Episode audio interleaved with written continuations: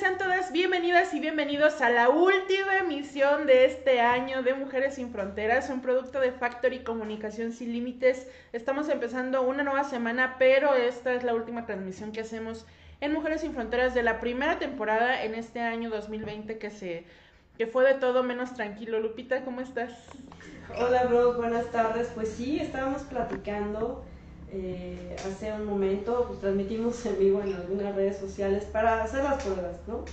Eh, porque sí tenemos como la consigna de mover más nuestras redes sociales para que vayan viendo es lo que trabajamos, no nada más como Mujeres sin Fronteras, bueno, sí, Mujeres sin Fronteras y como Ishuque, porque hacemos un montón de actividades en pro de las mujeres. Aquí ya saben que visibilizamos el trabajo que realizamos las mujeres es aquí yo estoy muy orgullosa de este proyecto de verdad cuando lo planeamos Rose eh, nuestro socio y su servidora fue un gran reto empezamos cómo olvidarlo empezamos en mayo y hacíamos un programa todos los días Ay, bien intensas Uno nosotras.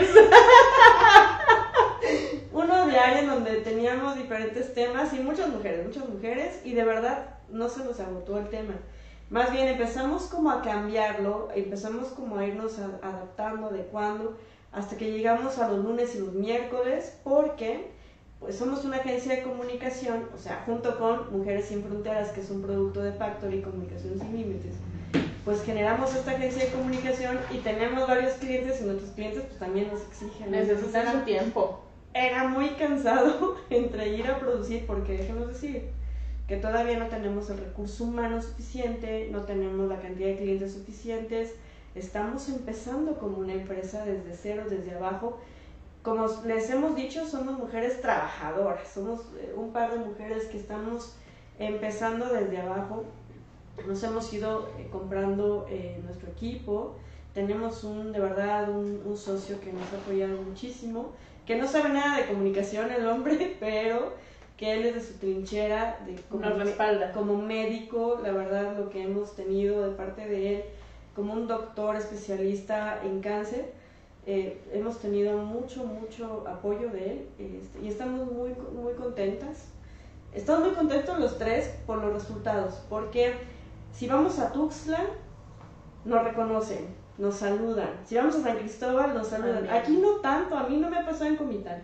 A mí solo una vez, ¿Solo hace, hace una semana o dos semanas, que andábamos en esta vuelta del proceso eh, con este sujeto Sí. y una de las abogadas que me hizo acompañamiento en alguno de esos días me dijo, oye, pero traíamos el cubrebocas, entonces nada más se ven mis ojos, oye, ¿tú eres la del programa de Mujeres sin Fronteras? Sí. Y me dio mucha pena. Pero sí, ya Cuando, empieza no, que te dé pena cuando te pidan foto. Oh, ¿Puedo tomar una foto contigo? ¿Me das autógrafo? A mí lo que... Ay, tan simples que somos, la verdad. Acérquense, no va a pasar nada. A mí me ha pasado, ¿sabes qué? En el súper, como que me quedan viendo, ¿no? Así como que, mm, ¿Será, ¿será, será? será? No será. Sí, acérquense sin problema, de verdad, eh, aquí damos voz a personas extraordinarias y efectivamente hemos ido creciendo con el programa porque primero eran puras mujeres y después levantaron la mano los hombres y así como que, y nuestro eslogan era, Damos voz a mujeres extraordinarias. exacto, y entonces lo modificamos y le pusimos personas extraordinarias. Y la cuota, siempre que viene un hombre aquí o- o estamos en Zoom platicando con él, pues tiene que hablar del género. Entonces ha sido muy padre, eh, ha sido muy divertido. eh, queremos seguir siendo este puente entre la sociedad y, y las mujeres para que nos conozcan.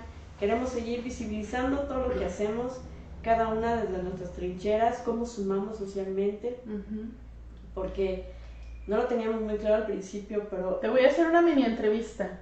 ¿Qué ha sido lo más difícil de, de hacer Mujeres sin Fronteras? ¿Cuál ha sido el reto que has tenido tú? cuando tuviste que quedarte ahí atrás de la cámara y me dejaste sola. Oye, sí. Porque ha sido un proceso. Por lo de la pandemia, todo ha- había sido vía Zoom. Y entonces las, estábamos las dos y hasta nos mandábamos mensajes, vas tú, ¿no? Vas tú. A veces nos peleamos, déjame decir.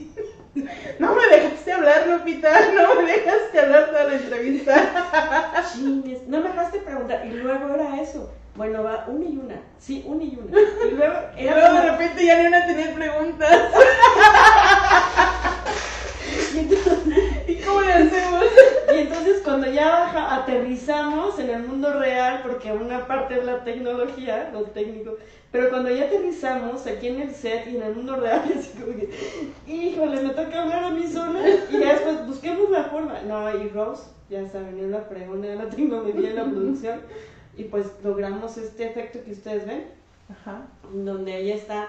¿Por qué? Porque es la parte técnica, amén de seguir guardando la sana distancia También. porque seguimos con la pandemia. Y entonces, este, bueno, vamos a ver cuando ya lo hagamos al 100% aquí. Pero bueno, la pandemia promete todavía que vamos a seguir en esta, en esta sinergia. ¿Para ti cuál ha sido lo más difícil? La verdad, la verdad, los primeros programas, verme en la cámara. O sea, ver mi imagen ahí y, que tú sabes que siempre he tenido este issue con mi imagen y entonces empezar a acostumbrarme a cómo se levanta mi labio, a mis gestos, a que, ay, las canas ya se me ven. Y son cosas de las que no estás consciente regularmente porque no te estás viendo en el espejo todo el día. Pero cuando tienes que pasar una hora, hora y media enfrente de tu imagen, así como, ay, chingar, ya tengo una imperfección nueva. Fue lo más difícil, creo. Tenías los dientes y no me dijiste, ¿no? Sí, algo así. O sea, Y- entonces, reñuda increíble. y no me dijiste. Es increíble, por ejemplo, tu mamá que nos veía desde Guanajuato y que ahorita te está visitando, nos está visitando, nos dice, ya van dos veces que nos dice, es que yo las veía y las veo cachetonas y las veo así, y las veo vivo y no, no están así. O sea, yo sí, pero no tanto. ¡Ah!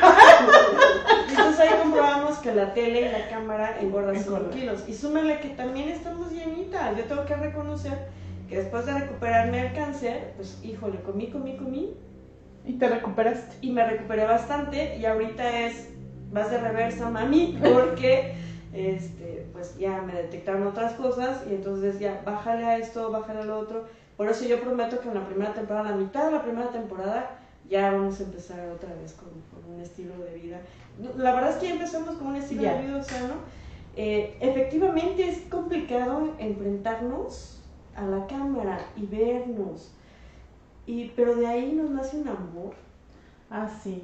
¿A poco no? Sí. Y yo creo que quienes son mis amigos, mis contactos en redes sociales, se han dado cuenta que yo publico fotografías mías que Antes- mucho tiempo no publicaba yo nada de mí porque no me gustaba lo que veía. Y ahora estos meses han sido como una evolución en mi amor propio y decir, híjole, es que estás chula de mujer.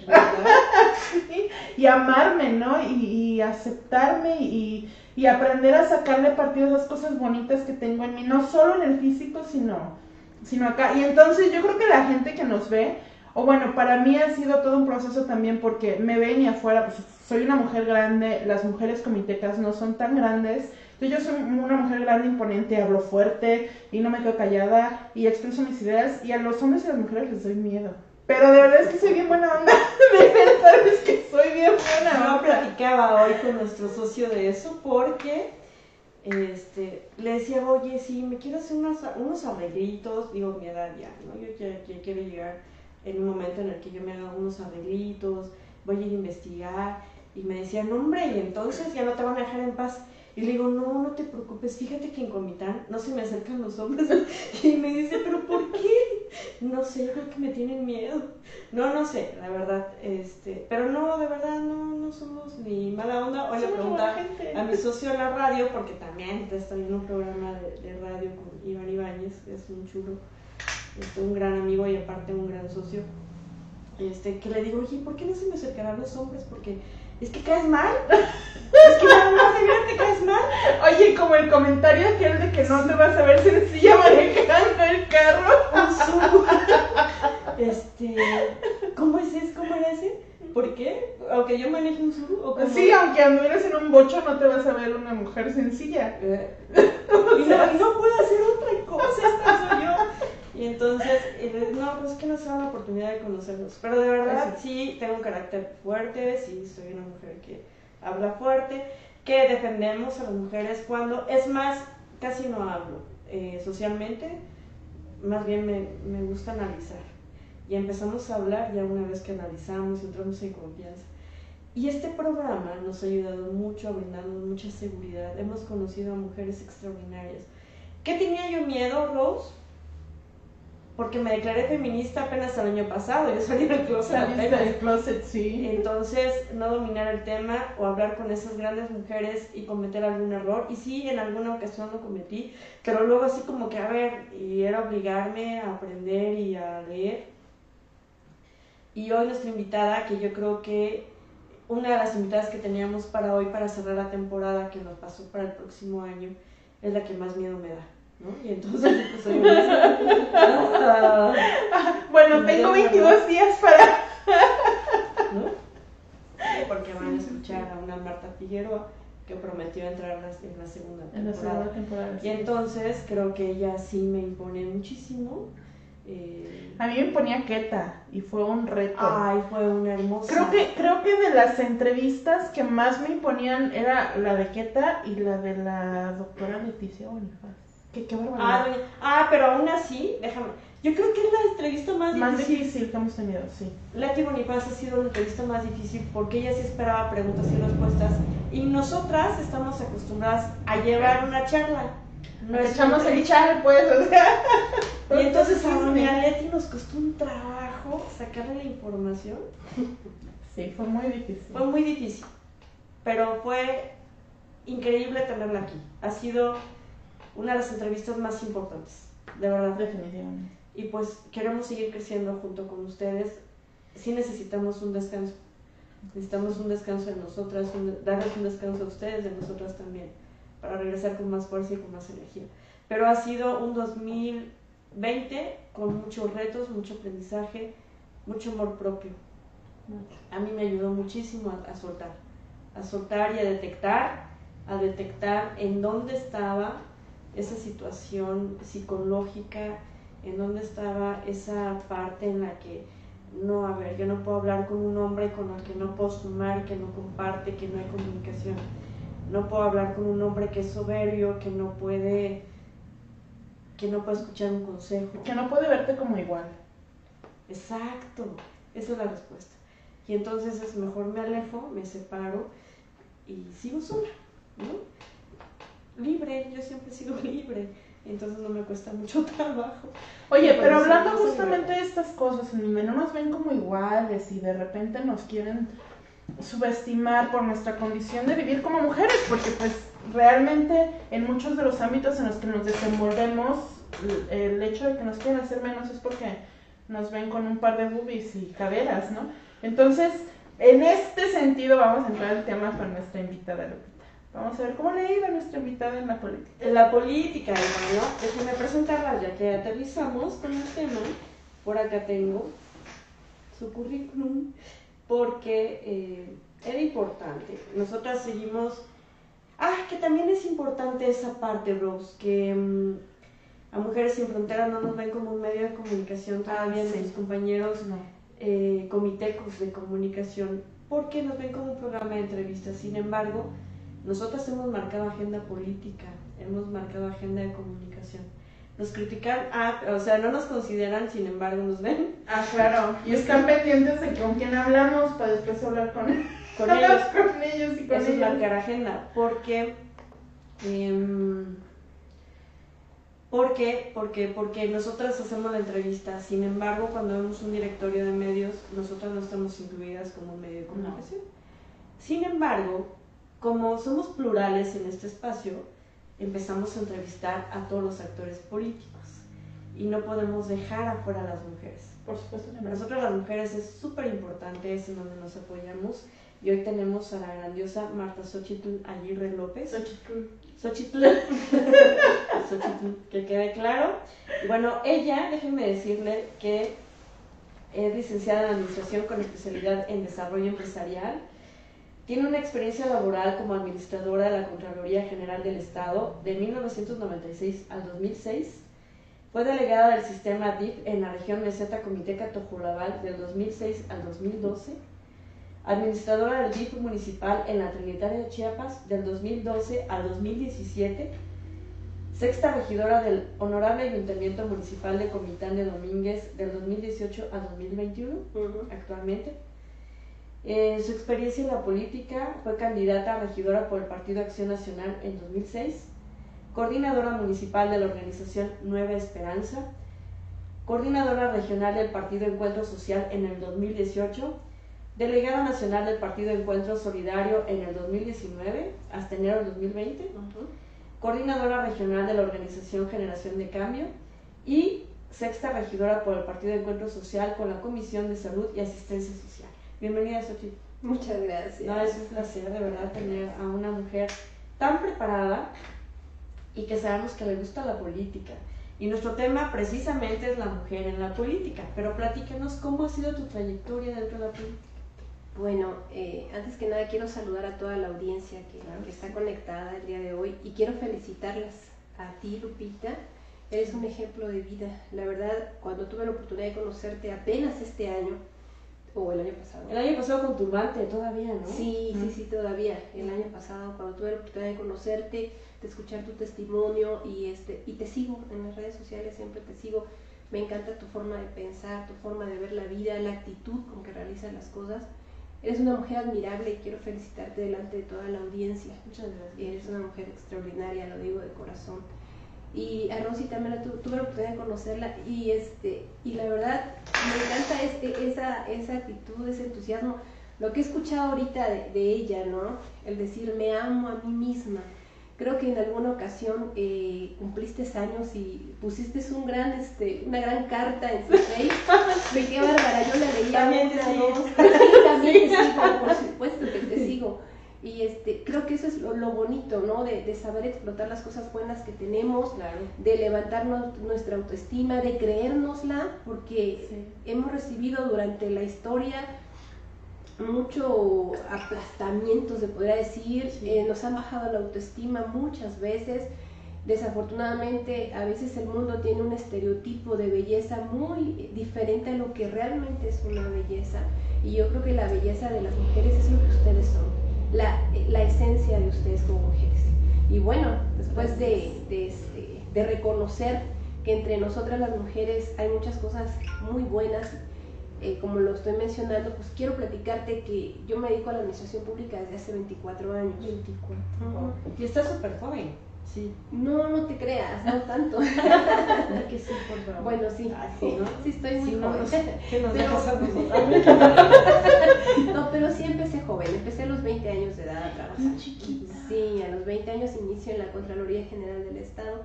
Ahí estuve 10 años. Ajá, sí. Empecé como secretaria y de ahí subí a auxiliar administrativo. Ahí empezó mi caminar en la política, eh, pero sin saber exactamente que yo estaba haciendo política. Eh, desafortunadamente ahorita la gente tiene por política sinónimo de corrupción, sinónimo de engaño, sinónimo de fraude. Eh, a la política la consideran como la peor profesión o la más cochina. Sin embargo, la esencia de la verdadera política es el servir, ¿no? Es el ayudar. Y yo creo que todos, todos hacemos política, todos nos interrelacionamos, todos nos ayudamos. Aún en tu propia familia te conviertes en líder. Cuando estás guiando a dos, tres hijos, ya eres un líder, ya estás haciendo política. Pero bueno, en este sentido, en la Contraloría inicio eh, apoyando un grupo de mujeres sin ningún interés de manera particular, simplemente eran eh, mujeres que no sabían dónde ser atendidas, dónde ser canalizadas por su situación eh, de necesidad que tenían y eso fue lo que nos llevó a luego interrelacionarnos. Yo sin saber, eh, creo mi grupo de mujeres, empezamos a bajar algunos este, proyectos sencillos, o sea, algo muy sencillo, por ejemplo, las señoras, ay, licenciada en ese tiempo, ¿no? Licenciada, ¿dónde podré este, bajar un poquito de, de juguetitos para estas personas? O, o licenciada, sí, algo muy sencillo, ¿no? O licenciada, fíjese que este medicamento no lo consigo, ¿quién me podrá ayudar? Entonces, en la Contraloría General, el puesto que yo llevaba era ayudar a los servidores públicos a presentar su declaración patrimonial. Entonces yo tenía contacto con médicos, tenía contacto con gente de la presidencia, con algunos delegados, entonces empezamos a tocar puertas empezar a hacer gestiones muy, muy sencillas. O por ejemplo, alguien que se estuviera divorciando y que no le pasaban su pensión alimenticia, que ya la habían abandonado. Cosas así. trámite. Ajá. Pero eh, para ellos, para muchas mujeres al día de hoy se les dificulta demasiado. Sobre todo las personas que son este indígenas que no hablan bien el español y no saben a dónde ir. Hay muchas mujeres que no pudieron terminar ni la primaria y para ellas se les cierra el mundo. Porque no, saben leer. O sí, ese tipo de cosas. Y ahí empezamos a formar nuestros grupitos. Me di cuenta de, de las necesidades que hay en, mucha gente, todos los grupos vulnerables. Bueno, a raíz de la Contraloría, eh, a lo mejor conociste al contador Luis Antonio Guillén de Margarita no, no, no. Bueno, él fue no, Yo llegué a vivir aquí a Comitán en diciembre del 2012. Yo vivía en la ciudad. Ah, hay mucha gente que todavía no conoce. Pero la voy a conocer. Sí, sí. ella falleció hace cuatro años. Pero bueno, él fue tesorero municipal en el tiempo del señor este, Javier Utrilla. ¿no? Ah, Entonces él fue mi delegado y resulta que como empezó a ver que teníamos nosotros cierto liderazgo con la gente, este, te empezó a apoyar. Sí, me empezó a apoyar y empezó a decir, este, oye Xochitl, y no te gustaría, mira, si tú, si tú quieres ayudar, tienes que seguir caminando, si tú quieres ayudar más a la gente, porque ¿qué pasa, Lupita? Mira, mucha gente ha de llegar a ti pidiéndote a lo mejor 200, 300 pesos para un medicamento, pero si tú no tienes trabajo y no tienes un ingreso, aunque quieras ayudar, no puedes, ayudar. No puedes ayudar. Y no hay dinero que alcance para ayudar. Te lo decimos como asociación también. Sí, así es. Pero eh, sí necesitas pues estar empoderada para que tú puedas ayudar y puedas servir. Entonces, una cosa me llevó a la otra. Posteriormente en la Contraloría, ya con este grupo de, de personas, me van a invitar para la campaña del gobernador Juan Sabines. Entonces empezamos a trabajar eh, a mujeres para la señora Isabel, para las reuniones de la señora Isabel Aguilera, y este, ganan ellos la, la campaña. Posteriormente me invitan a ser candidata del Partido de Acción Nacional, en ese tiempo con el arquitecto Alejandro Sánchez Crocker. Perdimos contra eh, el actual senador Eduardo Ramírez. Y bueno, de ahí surge una cosa tras otra, pero me fui enamorando de esa parte. ¿Te fue gustando? Sí, la verdad me fui enamorando, me fue, me fue gustando porque te das cuenta que puedes ayudar mucho cuando tú estás en un lugar donde puedes tener muchas relaciones. Y bueno, lo que me, marcó realmente a mí fue mi llegada a la, a la delegación del DIF como delegada. Gana el señor Juan Sabines y de ahí quedó un año y medio en stand-by, sin, sin ningún trabajo, él ya era gobernador y todo, pero tuve la bendición de volverme a reencontrar con la señora Isabel y fue donde me preguntó qué estás haciendo Digo, pues perdimos la campaña de Acción Nacional, no tengo trabajo y ella me dice, vente a la delegación, me da la oportunidad, estuvimos seis años en la delegación y ahí fue lo que marcó mi vida. Esa etapa para mí, esos seis años fue para mí muy bonito. Pude sentarme con gente muy importante, pero también pude sentarme con adultos mayores, con madres solteras, con niños discapacitados, que es lo que ve este, el DIF. Entonces, cuando te das cuenta que todos esos grupos vulnerables necesitan tu ayuda, es cuando te vas involucrando, involucrando, involucrando lo que tú haces en la asociación civil, ¿no? Te vas involucrando, no, no puedes dejar morir a una persona por falta de un medicamento. O, no puedes dejar de tocar una puerta de un médico amigo tuyo para que atienda a una persona que no tiene para su consulta. Así es. Así es, entonces una cosa nos llevó a la otra, pero ese es, ese es el sentido de la política. El verdadero sentido es ese, ¿no? El ayudar ayudar. Y de ahí te, te, gustó. Sí. ¿Cómo, fue que llegaste a ser regidora? Ahorita eres regidora actualmente. Fíjate que era un sueño que yo tenía desde hace muchos años. De hecho, ya había yo participado en Acción Nacional, ¿no? Sí, sí. Este, ¿Por qué tenía yo muchos? Eh, ¿por, qué tenía, ¿Por qué ese era mi sueño? Porque una, un, Comitán, una de las ciudades más bonitas que hay en el estado de Chiapas, quizás hasta la más bonita, podría yo decir, a mi gusto, eh, eh, eh, el, el, el, clima, el clima la calidez de su gente, este, la astronomía. Sí, ese bulevar mágico que te enamora cuando entras y sales. sus parques, sus tradiciones, su comida. Entonces, llegar a ser regidora de, no solamente quiero ser regidora, sueño con un comitán diferente. Wow, ¿No? ahorita vamos a hablar de eso. Pero sale porque decía yo, bueno, ¿Cómo puedo ayudar? ¿Cómo puedo aportar a crecer? ¿cómo puedo aportar a crecer?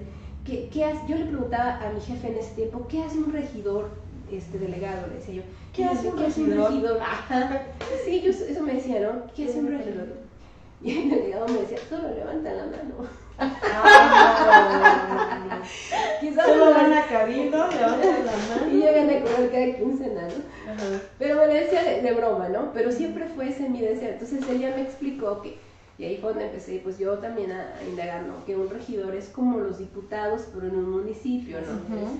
Son aquellos que aprueban, este, que aprueban o desaprueban, que, que proponen.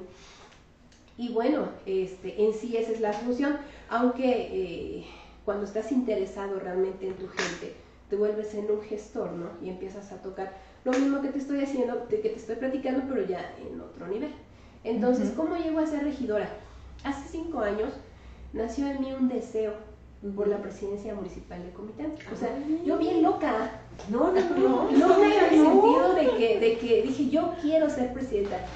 Y Así, así, así, con esa garra. sí, con esa garra. ¿Te, te cayó el 20 así de pronto? ¿Amaneciste un día y No, no, no, no, no, no, no, sino que a través de la administración de las eh, instituciones y de la administración pública, también tiene sus cosas feas y ahí te das cuenta de que muchas veces suceden cosas que pueden ser diferentes si realmente los servidores públicos fuésemos honestos y responsables. Te voy a poner un ejemplo. En ese tiempo que yo era delegada, alguna vez se echaron a perder despensas Hijo. porque Híjole. la señora no podía venirlas a entregar personalmente. ¿No? ¿Y? Y es lo que yo digo. Entonces nosotros como subordinados teníamos que obedecer, ¿no? Esa parte, de decir, Ujú. que venga la señora a entregar despensas, pero se están echando a perder, pero ella tiene que ir, ella va a ir. ¿La señora de dónde?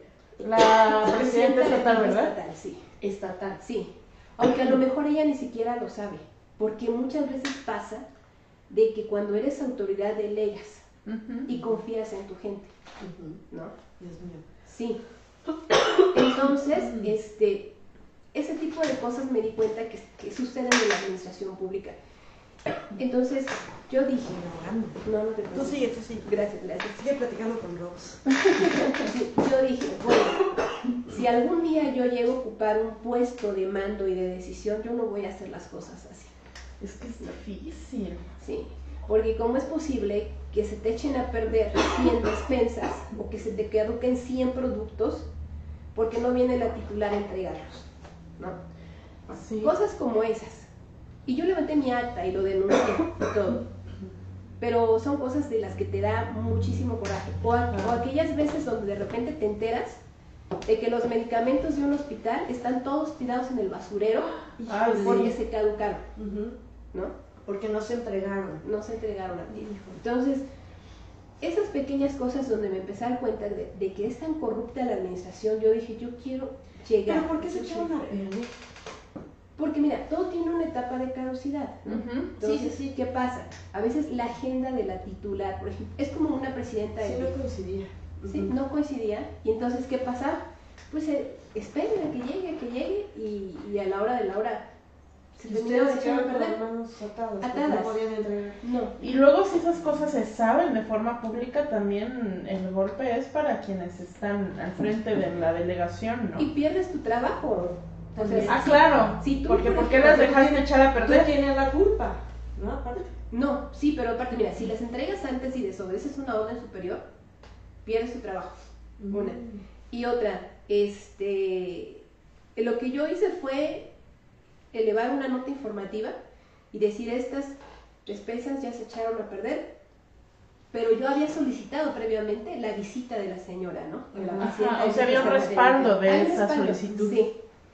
Pero ¿por qué? ¿Qué necesidad de echar a perder tantas despensas cuando las puedes entregar y llega diariamente gente? ¿no? Ese es un ejemplo de, de lo que a mí De no me gustó. imagino, ¿no? No te gustó. No, no me gustó. O, o, por ejemplo, el hecho de, de, este, de condicionarte para hacer algunas cosas. Y de que si no las haces, te invento una, te invento un delito y te vas. Te levanta un acta administrativa. Sí. O te Pero levanto las tres de jalón y Sí. ya, te corrí. Ya Pero sin fundamento, pues, o sea, te las invento, porque alguna vez me tocó encontrarme con un jurídico también. Y yo no quería hacer algo y, le, y me dijo, delegada, es que lo tiene usted que hacer. Bueno, eso terminó en una renuncia. ¿Por qué? Porque este, No estaba no, yo no estaba de acuerdo en eso. Y terminó en una renuncia. Pero todavía me defendí antes de, de eso, ¿no? Y todavía les dije a estas personas, eso fue ya en la administración del gobernador Manuel Velasco, ¿no?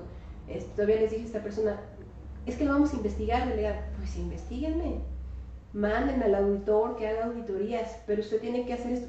Pues es que no lo voy a hacer, pero si no te vamos a inventar un delito. Y no te vas a, no te ¡Qué puedes pelear con nosotros, me dijeron, no te puedes pelear con nosotros. Entonces lo que hice fue renunciar. Bueno, tiene razón hasta cierto punto, ¿no? No me podía pelear con ellos porque ya me estaban advirtiendo, te vamos a fabricar un delito. Claro, claro. Y, y uno que vive del trabajo, que vive del día a día, No te Pues, puedes dar el lujo de... de, de- ajá, no te puedes dar el lujo de pagar un abogado y enfrentarte a una demanda contra el mismo gobierno. Claro que no. Lo llevas de perder. Sí. Entonces, ese tipo de cosas son las que no me gustaba, pues eh, cuando estábamos en Contraloría nos dábamos cuenta de que algunos presidentes municipales, esto es de hace, de hace muchos años, ¿verdad? Algunos presidentes municipales tenían al chofer, a la niñera, a la cocinera de su casa En la nómina. Sí. Nómina.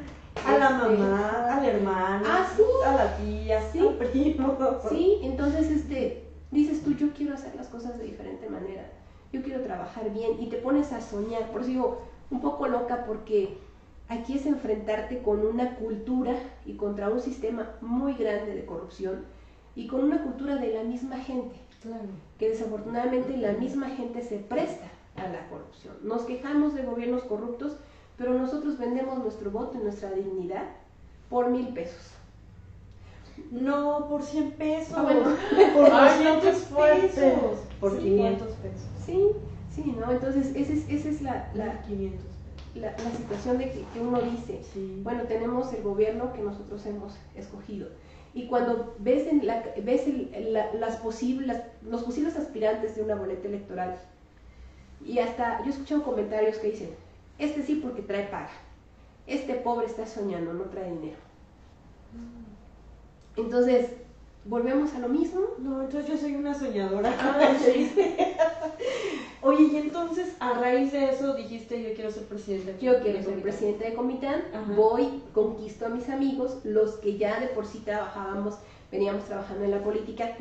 Nosotros hemos estado en, en varias campañas electorales, en muchas cuestiones políticas, pero siempre abajo. O sea, era de los de pegarla. Ah, sí. No, no, ni siquiera en la estructura. No. Era de los de eh, Pegar los carteles. pegar los carteles, Las barras, es, las bar- ajá, ir a hacer el cafecito para el, este, el candidato. Qué. Entonces de repente dijimos, ¿y que nosotros no podemos? Y empezamos a trabajar y nos la creímos, ¿no? Este grupo de amigos nos la creímos y empezamos a trabajar, paz, paz, paz, paz. Eso fue hace cinco años, buscando una candidatura. Y, y, este, ¿Y la encontraste?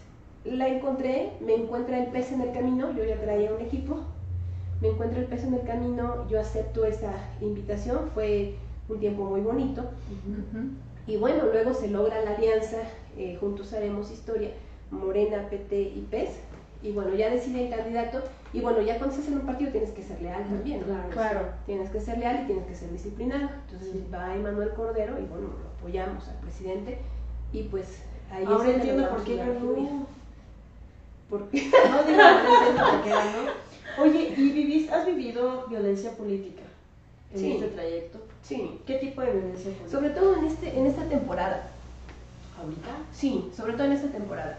Antes este, considero que no, en, en, en la cuestión de la administración desde 2018, Ujú. Con el presidente hemos hecho buen clic, este, hemos trabajado bien. Si no, si no voy a eh, ayudar, por lo menos no voy a estorbar, ¿no? Entonces, yo, fíjate que cuando entré en el 2018, una persona me dijo, mira, tú no puedes abarcar mucho, me dijo, porque uno entra con ganas de hacer todo, ¿no? Claro, Sí. Porque ahorita estás como regidora con la Comisión de Salud. Así es, Ajá. sí. y este y una persona, te digo, entras con ganas de meterte acá, meterte allá, meterte por acá, pero al final de cuentas eres regidora, no eres el presidente municipal, ¿no? Entonces, a veces difería yo en algunas cuestiones o en algunas decisiones de nuestro presidente, pero eh, una persona me dijo, mira, ¿sabes qué? Haz lo que te corresponde y hazlo bien. Con eso vas a ayudar al presidente. Claro. Y eso me puse a hacer. Sí, claro. Eso me puse a hacer. Hacer lo que me correspondía y un poco más, ¿no? Porque siempre te sales del, que te corresponde, siempre te sales, ¿no? Pero para no amargarme, porque a veces te amargas porque te encuentras con muchos topes. Piensas que cuando vas a llegar todo se te va a abrir las puertas y que vas a poder ayudar a muchísima gente y que vas a poder este, abrirles eh, empleos a algunos compañeros y que, no sé, sueñas con un mundo de cosas, pero a veces te encuentras con topes de que no lo autoriza el presidente, ¿no? Pero ¿por qué no lo autoriza? Él tiene sus motivos también. hay presupuestos, hay lineamientos y todo, ¿no? Pero cuando recién llegas como que te frustra eso. Claro, me imagino. Sí. Entonces, este, fue la diputada Bonilla precisamente, en una ocasión en la que me dijo eso. la que me dijo eso. Nos pusimos a platicar, me dice, ¿cómo te está yendo este Sochi? Y yo, pues bien, diputada, pero fíjese que a mí me gustaría hacer esto y esto, pero pues a veces no se puede. Y me dice, haz lo que te corresponde y hazlo bien, dice, con eso vas a ayudar al presidente. Y me lo puse a hacer.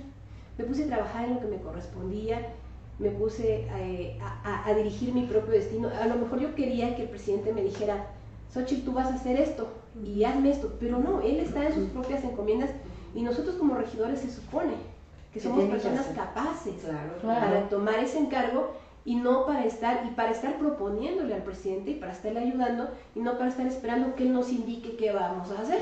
Claro. Oye, pero también los regidores eh, realizan gestión, ¿no? Tienen que hacer gestiones. Sí. Eh, pueden moverse a nivel estatal, a nivel federal. Así es. De hecho, nosotros lo hemos hecho. Pero, ¿qué es lo que hace un regidor? Primero le informa al presidente municipal, voy a hacer esto, voy a moverme aquí, voy a hacer esto y después te mueves. ¿O es puedes hacerlo libremente? lo puedes hacer libremente si tú quieres, pero te voy a decir una cosa que para alguna gestión, algún proyecto, tienes que contar con el respaldo de tu presidente. Claro, claro. ¿Por qué? Porque te van a pedir eh, documentos, firmas. Entonces, eh, esa es la idea, ¿no? Que siempre estemos en comunicación con el presidente para manejar el barco hacia una misma dirección, ¿no? Pero bueno, el presidente feliz si tú le propones, si tú le dices, porque pues obviamente él es un ser humano, ¿no? Y Comitán es tan grande y tan lleno ¿Y cómo ha funcionado tu, comisión este, en esta administración? ¿O qué casos de éxito has tenido?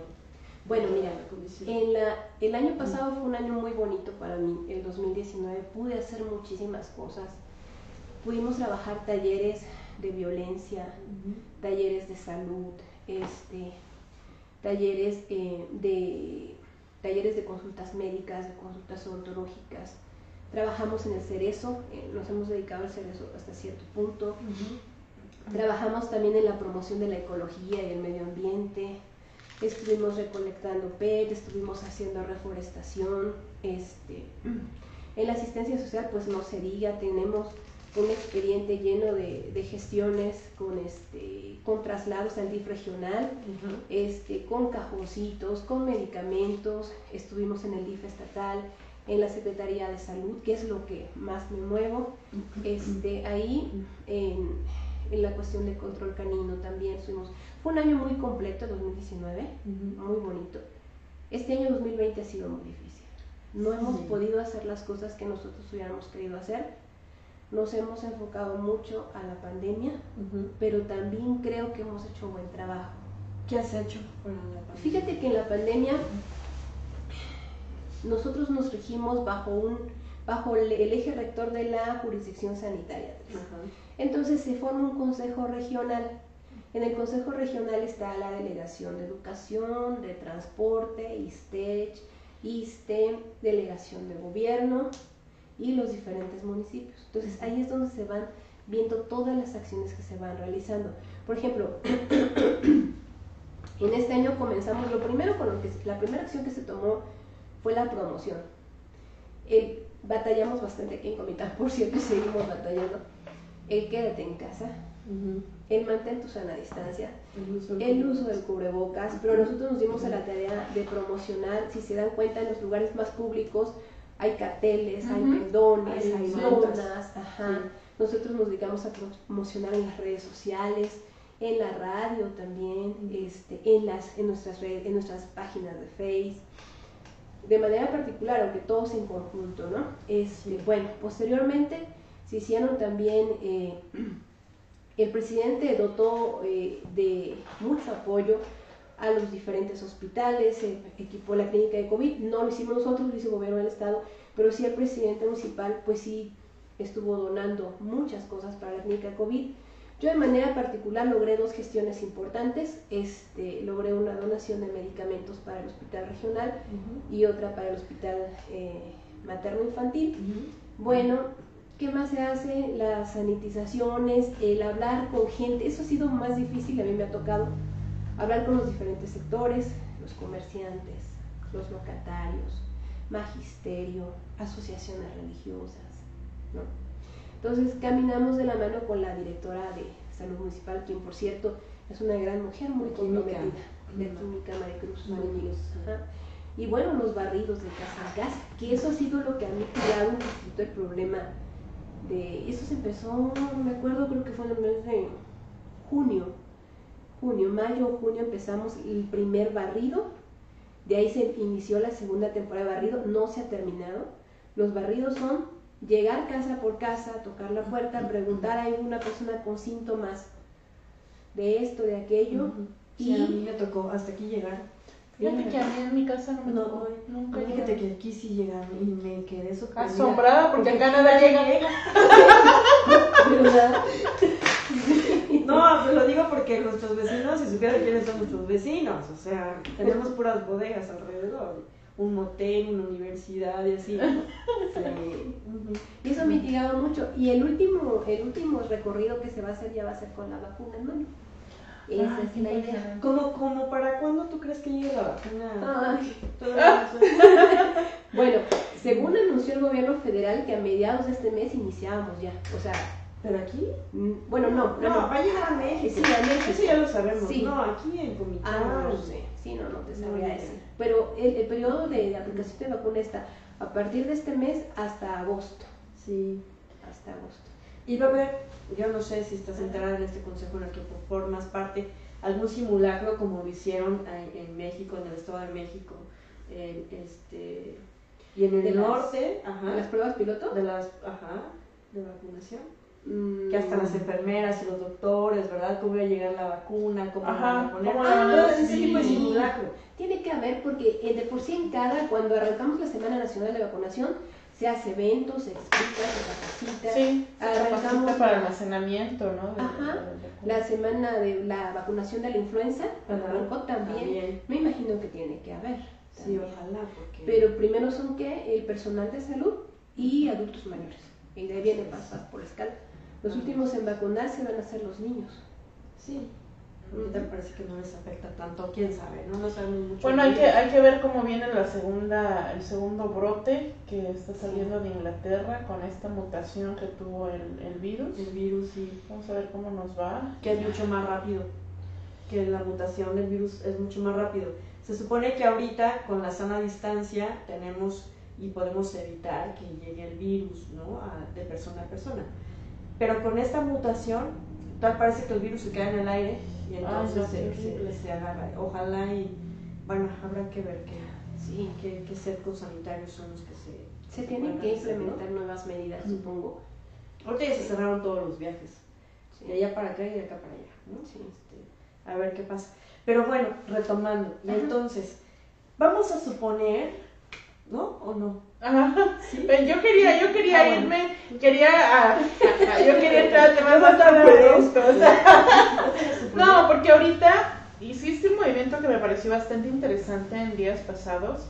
Esto de, de ya afiliarte formalmente a otro partido después de lo que yo considero desde mi perspectiva personal una falta de respeto que cometió el partido que representas en, en el cabildo, de ni siquiera considerarte en, en esta nueva estructura. Me parece, desde donde yo lo veo, amén de, de cómo lo hayas sentido tú, pero me parece un acto puro y claro de violencia política de género. No sé cómo lo viviste tú. Ay, sí, así. Bueno, ese siente. Sí. ¿Sabes qué pasa? Que, que me he encontrado con muchos actores políticos, para no referirme solo a mi partido, que me han dicho, es que Comitán no está preparado para que una mujer le gobierne. Es que Comitán es muy machista. Y sabes qué es lo más triste que me lo he encontrado en labios de las propias mujeres. Sí. Ajá. Entonces, eh, nosotros no, no fuimos desleales al partido. Nosotros siempre estuvimos ahí disciplinados, pero llega un momento cuando dices, bueno, si no nos están tomando en cuenta, si no nos llaman a platicar, si no nos voltean a y ver. lo dijiste, ¿verdad? Sí, Sí, lo dijiste, me gustó. Si no nos llaman a, a- a- si no nos llaman a platicar, a convenir, A sumar. a sumar, pues entonces. Cuando pasa el tiempo y simplemente ves que las cosas van caminando y a ti no te llamaron, no te dijeron nada, pues entonces de qué se trata, ¿no? Y este, entonces decidimos mejor este, con el grupo, con el que siempre hemos caminado, decidimos ¿Cuántas personas son todo el grupo? Bueno, el grupo cercano somos cerca de 100, ¿no? Al Y- cercano, ¿no? Sí, cercano. El cercano. Sí, el grupo cercano con los que tomamos Y los decisiones. 11 salieron de los con- sí, ¡Guau! En desbandada. Comenzamos, No me ¿no? imagino cómo Sí. se quedó Luis Campos. Perdón, pero es que la verdad. Bueno, Luis trae su propio trabajo también. Sí, sí, sí, sí. ¿no? sí, sí. Trae su propio trabajo y su propia gente. Sí, sí, sí. ¿No? Me imagino que sí. Pero este, nosotros, los que hemos venido caminando desde cinco años, somos los que decidimos salir. Y aparte, pues tenemos gente con la que eh, estuvimos afiliando el año pasado, más la gente nueva que se ha sumado. O sea, Claro. no son precisamente todos los afiliados, porque Luis también afilió, entonces él tiene Claro. su gente, Claro. ¿no? Sí, sí, sí. Entonces, este, nuestra gente somos las que, los que decidimos salirnos. Y en el PT, ¿por qué en el PT? Alguien me decía, bueno, ¿por qué en el PT? Fíjate que cuando nosotros salimos de- del PES, tuvimos el honor de sentarnos con varios personajes políticos. Y digo el honor porque de verdad, independientemente de qué partido representen o quiénes son, quiénes hayan sido, La experiencia la que experiencia que traen, ¿no? La experiencia que traen, el conocimiento que traen y las ganas que traen. Porque de verdad, Sí. Lupita, para eso se necesita gallas. Me imagino No es nada fácil Sí. estar en un mundo donde te viven señalando, criticando. Estómago. Ajá. Yo no puedo entonces. Es difícil, sí. Ay, no. Pero nos sentamos con varios personajes políticos importantes donde no- tuvimos el honor de que nos invitaran a sus proyectos. Pero al fin de cuentas, híjole, todos son valiosos, cada quien trae su propia valía, ¿no? Pero decidimos nosotros quedarnos en la 4T. La verdad es que nosotros seguimos soñando y seguimos apostando a una cuarta transformación. Seguimos apostándole a que el cambio va a venir, a que tenemos que abatir la corrupción. Entonces nosotros creemos en las palabras de López Obrador. Creemos que él ha demostrado hasta donde ha podido ahorita que realmente son primero los pobres. Yo le decía a la gente, a ver, ¿qué presidente de la República te ha dado 25 mil pesos solo con tu palabra? Ninguno. ¿Qué presidente de la República te ha pagado para que cuides tu hectárea de terreno? Ninguno. O sea, a veces, desafortunadamente, el dinero siempre se ve quedado en pocas manos, en pocos bolsillos. O sea, es decir, tenemos al presidente más rico, de, digo, a, un a la persona más rica del mundo viviendo en México. ¿Cómo es posible cuando hay cerca de más de 122 millones de mexicanos y 52 millones de mexicanos en pobreza y en miseria extrema? Tenemos muy claro que la riqueza no está bien repartida, No, para no nada. está bien distribuida, eso lo tenemos muy claro. Que hay mucha diferencia de clases Demasiado. Y con la pandemia los pobres están más pobres y, los ricos pues ahí Pero fíjate que en ese tiempo de la pandemia, ¿cuántos microcréditos vinieron? A la región llegaron cerca de 9 mil microcréditos. Ajá. Le tocaron un buen tanto. Pero no hubo Pero sí, pero no, o sea, sí llegan en un, pero llegan en un momento en el que las personas están sin trabajo, sin recurso y que ese crédito, si era beneficio para poner un micronegocio, Ya pues no. terminamos comiéndonos ese recurso porque no hay cómo hacer si me están Sí. pidiendo que me quede en casa. Hay Llegó un momento complicado. Llega un momento, pero yo es donde considero que, bueno, es que es, ahora sí que depende de cada, cada persona, ¿no? Porque posiblemente much- a mucha gente le sirvió para volver a, a activarse, ¿no? Porque cuántos perdieron su empleo. Y otros desafortunadamente, porque también lo he escuchado, les sirvió para curarse. Claro. Sí, pero bendito recurso, pues, bendito dinero, independientemente para que lo hayas utilizado. Entonces, ¿estás a favor de eso? Yo estoy a favor de que debemos tener la confianza en nosotros los mexicanos. Yo sé que sí, tenemos que cambiar nuestra cultura, Ah, porque sí. le he dicho a la gente, a ver, el presidente de la República te dio 25 mil pesos. Los pagos se tienen que empezar a hacer después de los tres meses de que te otorgan el crédito. ¿Cuánta gente no va a hacer su pago? ¿Cuánta gente nomás no va a pagar y se va a olvidar? No, pues, Entonces, pero son, son este, pagos eh, fáciles, ¿no? accesible. accesibles que si tú te pones a chambear de verdad lo puedes lograr y con un porcentaje de interés mínimo.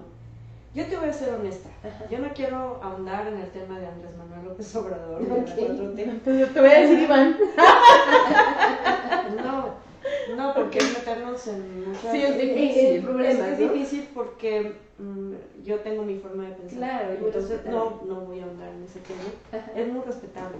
Y entonces vamos a regresar contigo, Sí, porque a, sí. a mí me interesas tú y a nosotros Bueno, nos interesa. pero sale porque, ¿por qué nos vamos al PT? te, te pasas Por la de- 4T. es- y- ah, ok. ¿Y cómo Ok. terminas eh, tu relación con, con el Con el pez. Con el pez. De manera normal, Cordial, cuando, sí, por supuesto. Sí, Yo no, mira, yo no he, me han Sí preguntado te varias despediste, le dijiste a Luis Campos, adiós.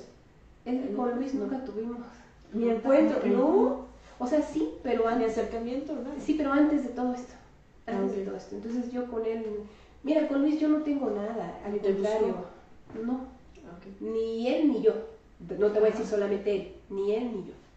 Entonces, este, yo con él no tengo nada, al contrario, él, yo te puedo decir que lo poco que lo conozco es un muchacho muy talentoso, ¿no? Muy talentoso, muy luchón, muy emprendedor y que tiene ganas de servirle al pueblo. Y qué bueno, a él le dieron la oportunidad, qué bueno. Realmente mi molestia fue con la dirigencia estatal, Ah, ok. ya, con Sí, la sí. dirigencia estatal. Sin embargo, tampoco me voy a dedicar a hablar mal de los diputados que dirigen el PES. O sea, tengo que acostumbrarme que esto así es, pues. A veces, desafortunadamente, a veces en la política así es. Así es. Te usan y lo te desechan. Ya pasó. Qué duro. Ah, ¿y Sí. cómo lo sobreviviste? ¿Fue rapidísimo? No, me costó. ¿Qué, qué fue? Me costó como porque... mujer es difícil. Sí, totalmente porque, este... Mira, te vuelvo a repetir, me he encontrado estas personas, estos actores políticos que, que nos dicen que comitan no, que una mujer no tiene las suficientes agallas, que mejor vete a tu casa y deja de estar soñando, que vete a cuidar a tus hijos, es que puedes terminar hasta divorciada, o sea, yo me he encontrado eso, ¿no? ¿Qué tal? Sí, de verdad, puedes terminar divorciada, es que tus hijos van a crecer sin ti.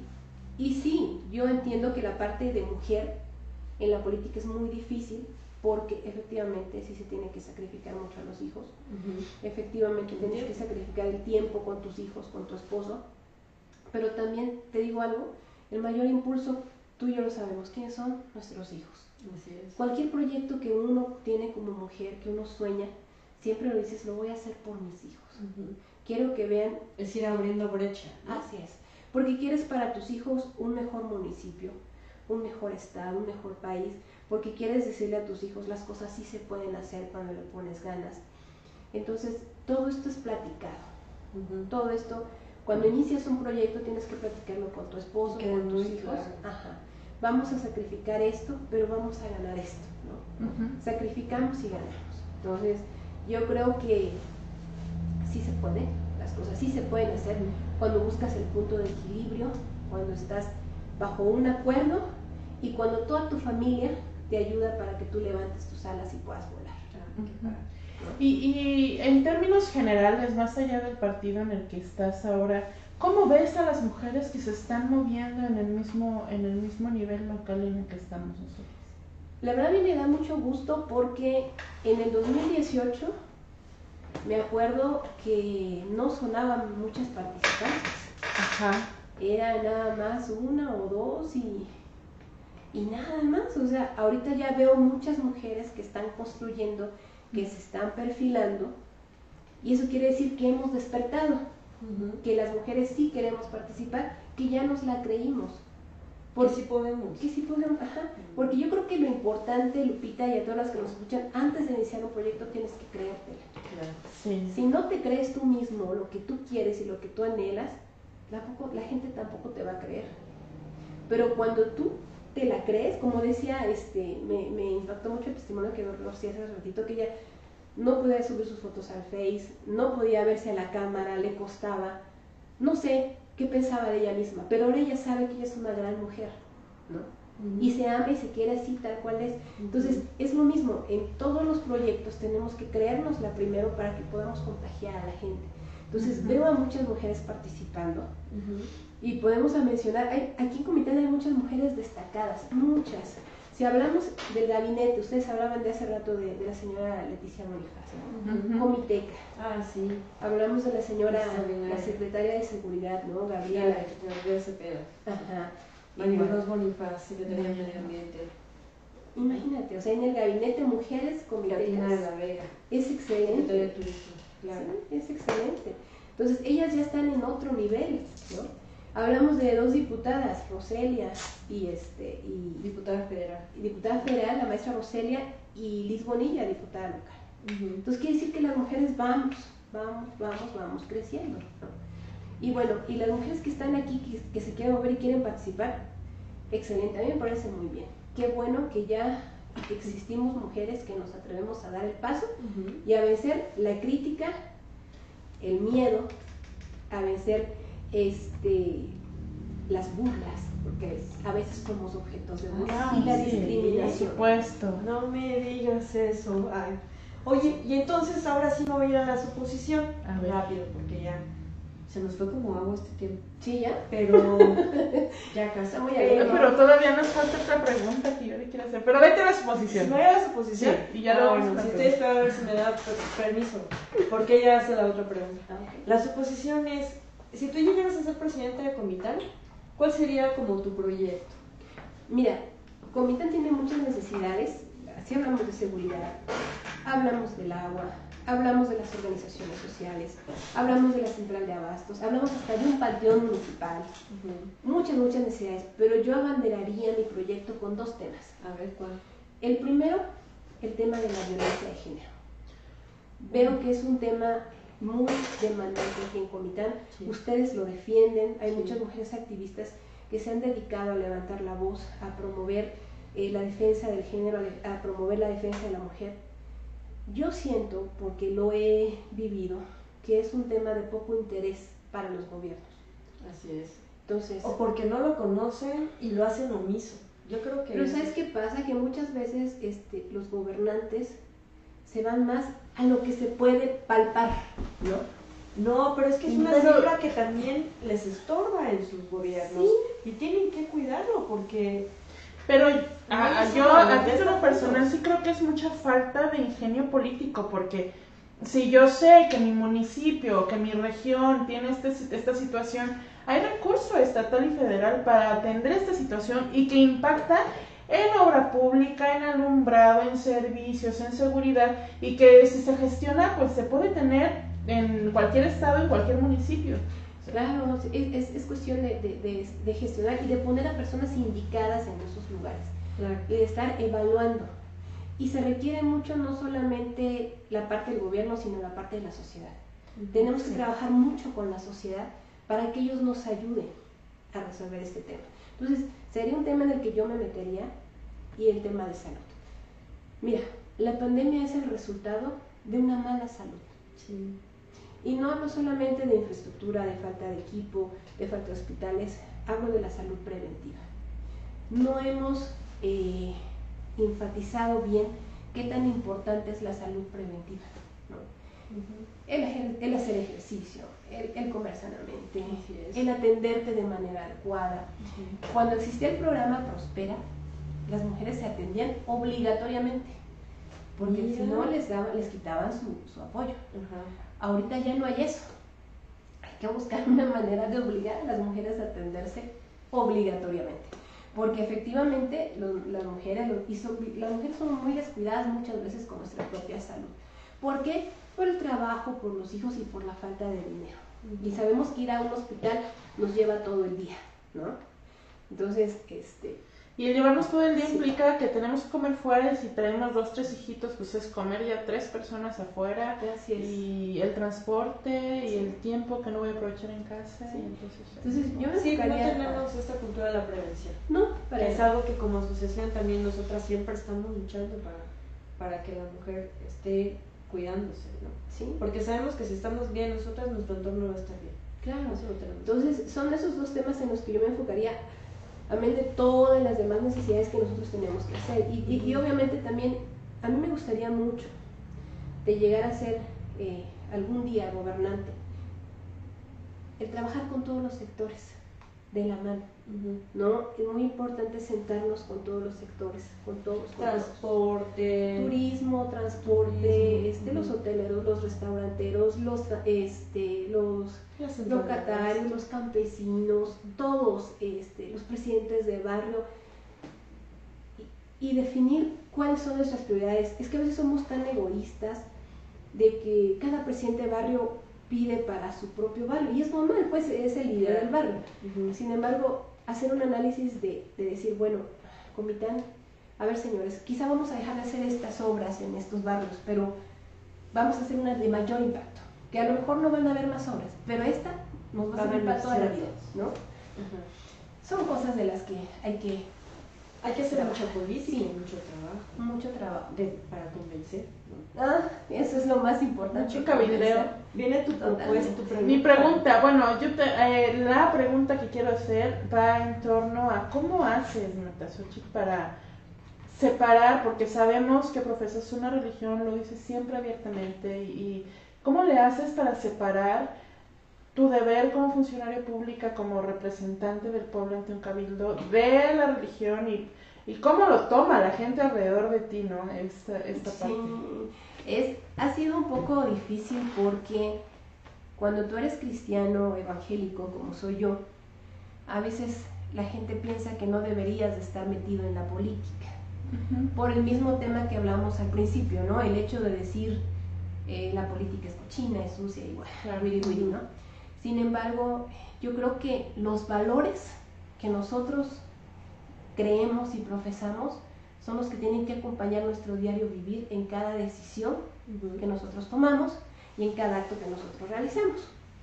Entonces, eh, cuando empecé a estar en la política más de lleno, yo le, pe- le he pedido mucho a Dios y le pido todos los días que me guíe a ser una mejor persona, que quiero dar un buen testimonio, ¿no? En el sentido de que digan, eh, Mira, ahí va Xochitl, ¿no? sí, sí, de que no, Que de que no te escondas, ajá, que no te O escondas que no tengas que irte a vivir a otro lado.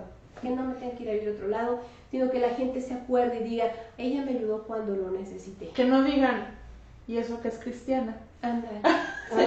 Que va a haber gente que lo va a decir Claro. y hay gente que lo dice sin hablar. O sea, ¿cómo te diré? Más bien no sin hablar, sin fundamentar sus, sus, Más nada más su porque- ¿no? Sí, hablan porque quieren hablar nada más, ¿no? Sin embargo, también la Constitución nos dice que, que solamente en el caso de los ministros son los que no pueden participar en la política. Pero yo no soy ministro, Claro. yo soy el ministro de mi casa, sí. Administro mi casa y soy administradora. Sí, pero este no soy pastor ni, ni nada de eso, soy un miembro activo de mi iglesia. Ujú. Me gusta participar en las cosas de mi iglesia. Soy cristiana desde que yo tenía 12 años de edad. Entonces tengo mi fe bien fundamentada y creo que el amor a Dios y a mi prójimo son los que me han llevado hasta acá, hasta donde estoy. Oye, ¿y se ha movido en algún momento el, cris- el cristianismo en la política? Yo creo que sí. Sí. Sí, sí, mira, es que es muy importante que los cristianos participen. Te voy a decir por qué. Porque Porque son muchos. No, no me refería Bueno, y en a eso. esta región del país, No me refería a eso. sino- Sí, en Chiapas hay muchos cristianos Sí, ¿eh? sí. Son más del 50%. Sí. Ajá. Sí. Representamos creo que la tercera parte de la población. No digo, porque los Sí. políticos tienen que tomarlos en cuenta también. Por supuesto, yo siempre le he dicho a, a los líderes religiosos, independientemente de qué denominación sea, a mí me gustaría que hubiese más iglesias y menos cantinas, ¿no? Ujú. menos prostíbulos. Sí. Claro. Yo creo que las iglesias desempeñan un papel fundamental en la sociedad porque son aquellos que, que van a llevar un mensaje de paz, de esperanza y, y, este, y de, de cambio, ¿no? El tener a Dios, tener a Cristo en tu corazón te cambia la vida, te cambia la perspectiva de cómo ves las cosas, te hace un mejor ser humano. ¿Y cuántas personas se han restaurado del alcoholismo, de la drogadicción, cuando llegan a conocer a Cristo? Oye, ¿y cómo separa Marta Xochitl su religión de la política? Bueno, la política, yo, yo veo a la política como una profesión, ¿no? Como un trabajo también, y este, entonces es como cualquier trabajo, como cualquier profesión. Simplemente que sabes que como cristiano tú no te vas a prestar a cosas que no son correctas, que no son bien vistas delante de Dios. Entonces, eh, y, al contrario, fíjate que a, mí me gusta mucho eso, ¿no? De decir, bueno, tengo ese compromiso de que la gente sabe que soy cristiana, porque de repente subo textos bíblicos a, mi face, este, no lo puedo negar, mucha gente me conoce, mi papá fue un pastor que sembró mucho el Evangelio aquí en la región y soy hermana mayor de un pastor, tengo un hijo que es misionero, entonces tengo un gran compromiso de no ensuciar eh, mi religión con mis actos. Entonces, eh, la política, te vuelvo a repetir, para mí es el servicio, el servicio de manera humilde, de manera respetable y sobre todo de manera honesta. Muy bien. Pues muchas gracias, Ochito.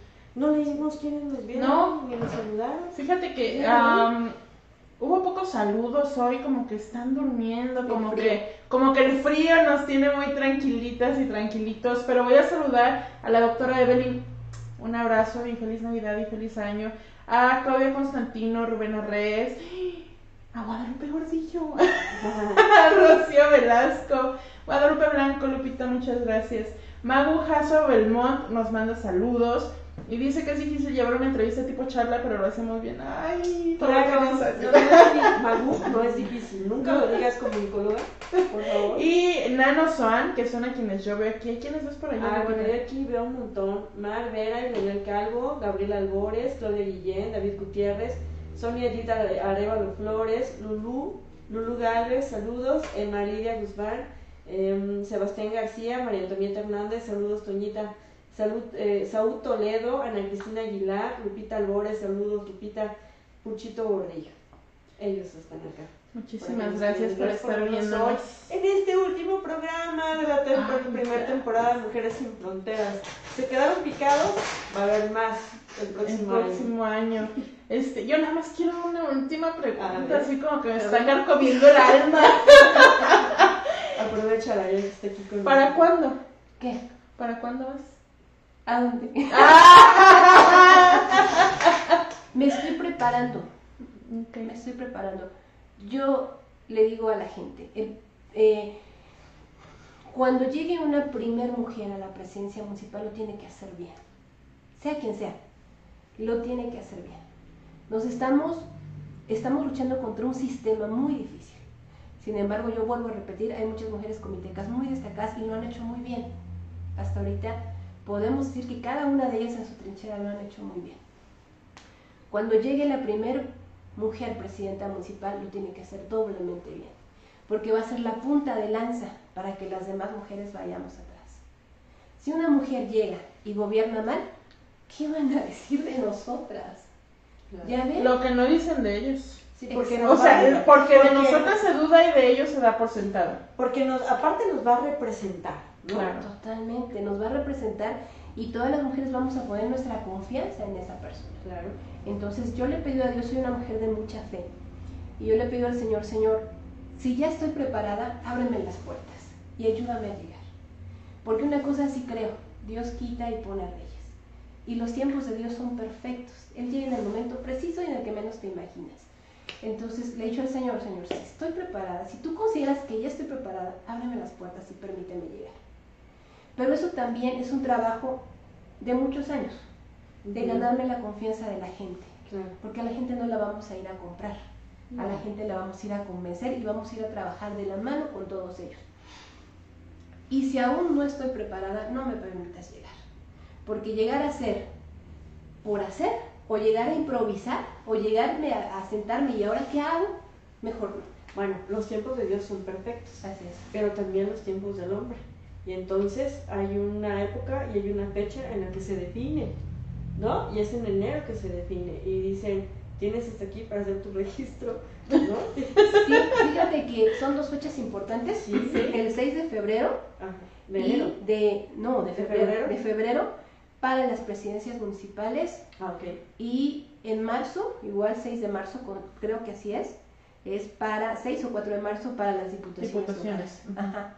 Entonces, ahí es donde tienes que ver si ya estás listo para participar o más bien, bueno, aprovecho tu Sí, adelante. y le pido a todos los institutos políticos que tenemos y a las cúpulas políticas que volteen a ver a las mujeres, que nos permitan participar, que nos den la oportunidad de participar, porque desafortunadamente aquí en política todo lo definen los grupos políticos de otro nivel, ¿no? La cúpula. La cúpula, ajá. Que nos den la oportunidad de participar, que nos volteen a ver. Imagínate que, que hubiera una participación donde fuéramos puras mujeres, piso parejo, ¿no? Histórico. Piso parejo. Eso sería excelente. Oye, sí. Porque a veces te pones, te pones a ti de mujer, pero tú sabes que la mujer no trae tantas mañas como el hombre. Las mujeres somos más honestas. Y te vas a enfrentar contra grandes monstruos, monstruos políticos que conocen y saben de No, todas, seguro todas.